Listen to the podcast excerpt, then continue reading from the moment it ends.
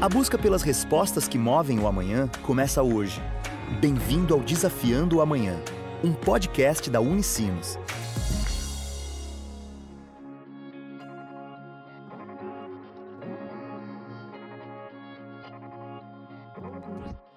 Olá!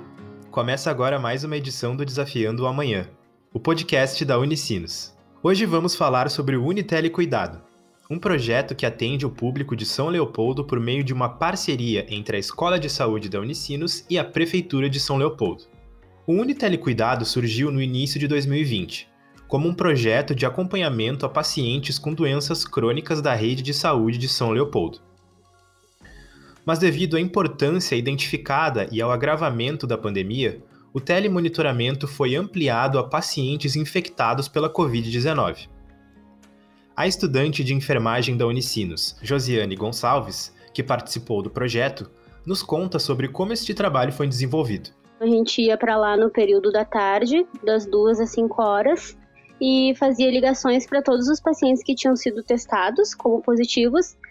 E o objetivo da ligação era saber os sintomas desses pacientes, se eles trabalhavam, se mais alguém da família tinha sintomas, se os familiares já tinham tido o teste agendado e nós fazíamos um acompanhamento diário de 10 a 14 dias, que à medida que a doença foi evoluindo acabou se fazendo alguns ajustes.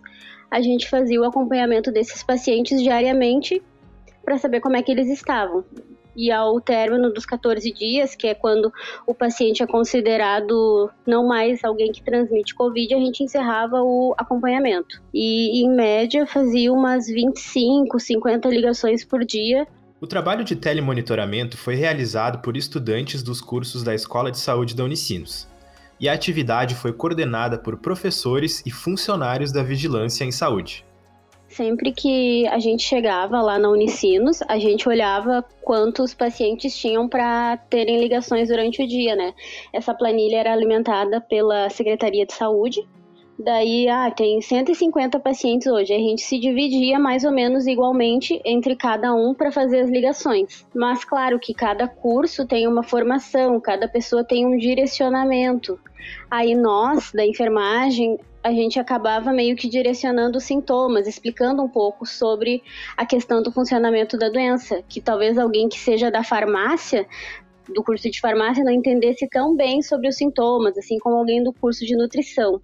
Então a gente sempre fazia uma conversa antes, assim, de iniciar, se alguém tinha alguma dúvida, de forma a nos orientar, né, sobre as principais orientações para passar para os pacientes e sempre tinha um professor presente ali que ficava conosco durante a tarde, que qualquer coisa a gente podia recorrer a ele, né? E também a vigilância de saúde se fosse necessário. Josiane relata os principais aprendizados que teve no projeto Unitelecuidado. O principal aprendizado foi o desenvolvimento da escuta sensível, porque quando a gente começava lá no telemonitoramento, eles nos davam um roteiro para te seguir, que era mais ou menos tu te apresentar, tu falar quem tu era, mas depois que tu ia começando a fa fazer as ligações, uh, cada pessoa deve ser abordada de uma maneira, porque a gente falava com desde adolescentes até pessoas mais velhas. Então, o manejo, a forma como tu ia conduzir aquela conversa exigia muito, tu não podia ter um, uma fala pronta, tu tinha que ir te adaptando à realidade da pessoa, tanto na questão de perguntar sobre sintomas, perguntar da família. O projeto também proporcionou novos pontos de vista na área da saúde em relação ao enfrentamento de dúvidas e acompanhamento de pacientes. Antes de ir para o telemonitoramento, eu estava fazendo estágio numa unidade básica de saúde de São Leopoldo. E a gama de pessoas que procuravam um serviço só para fazer o teste como se o teste fosse um diagnóstico, tipo, meu teste deu negativo, eu tô salvo do Covid, ou então o teste deu positivo, eu nunca mais vou pegar o Covid.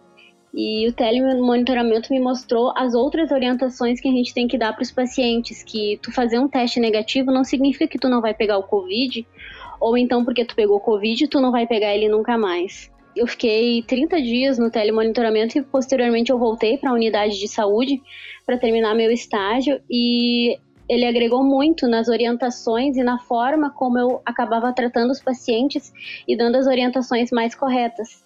porque depois de tanto ligar, de tanto conversar com eles, tu acaba percebendo a quantidade de dúvidas que eles têm, que às vezes no ambiente de uma unidade de saúde eles acabam não se abrindo, ficando com receio de conversar contigo.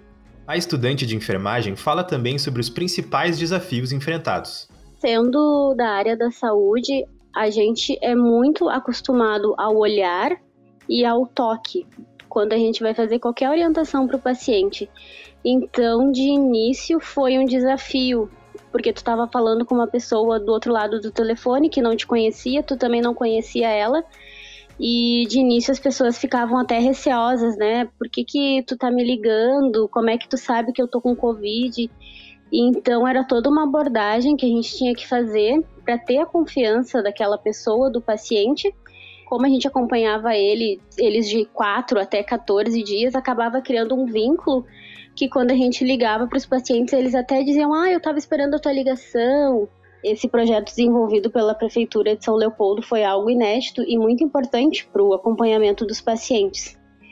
E foi um desafio, assim, tu conseguir ter a confiança das pessoas para que elas se abrissem contigo e falassem sobre os sintomas deles. E também era muito importante a questão da gente reforçar o isolamento, porque em alguns momentos a gente ligava para os pacientes e tu via que eles estavam na rua, então era questão de tentar sensibilizar a pessoa que ela estava com uma doença transmissível e estando na rua ele ia acabar transmitindo para outras pessoas, né? Josiane acredita que este é um projeto transformador realizado pela Unicinos. Se a gente pensar em todo tipo de tecnologia que a gente tem hoje, alguns cuidados, algumas orientações podem ser passadas por telefone. Então, esse, essa telecomunicação a possibilidade que tu tem de orientar o paciente em casa, sem ele precisar se deslocar, é uma coisa inovadora que eu acho que a pandemia acabou abrindo esse leque de opções e que isso vai ser muito utilizado, né, agora, no futuro, já sendo utilizado agora, mas mais ainda, né, no que vem por aí. E eu acho que todos os estudantes que tiveram a oportunidade de participar do projeto saíram de lá com outra visão e com muito mais referencial para poder orientar as pessoas e a comunidade. E essa foi mais uma edição do Desafiando o Amanhã, o podcast da Unicinos. Se gostou do episódio, compartilhe nas redes sociais e marca a Unicinos. Até a próxima! Tchau!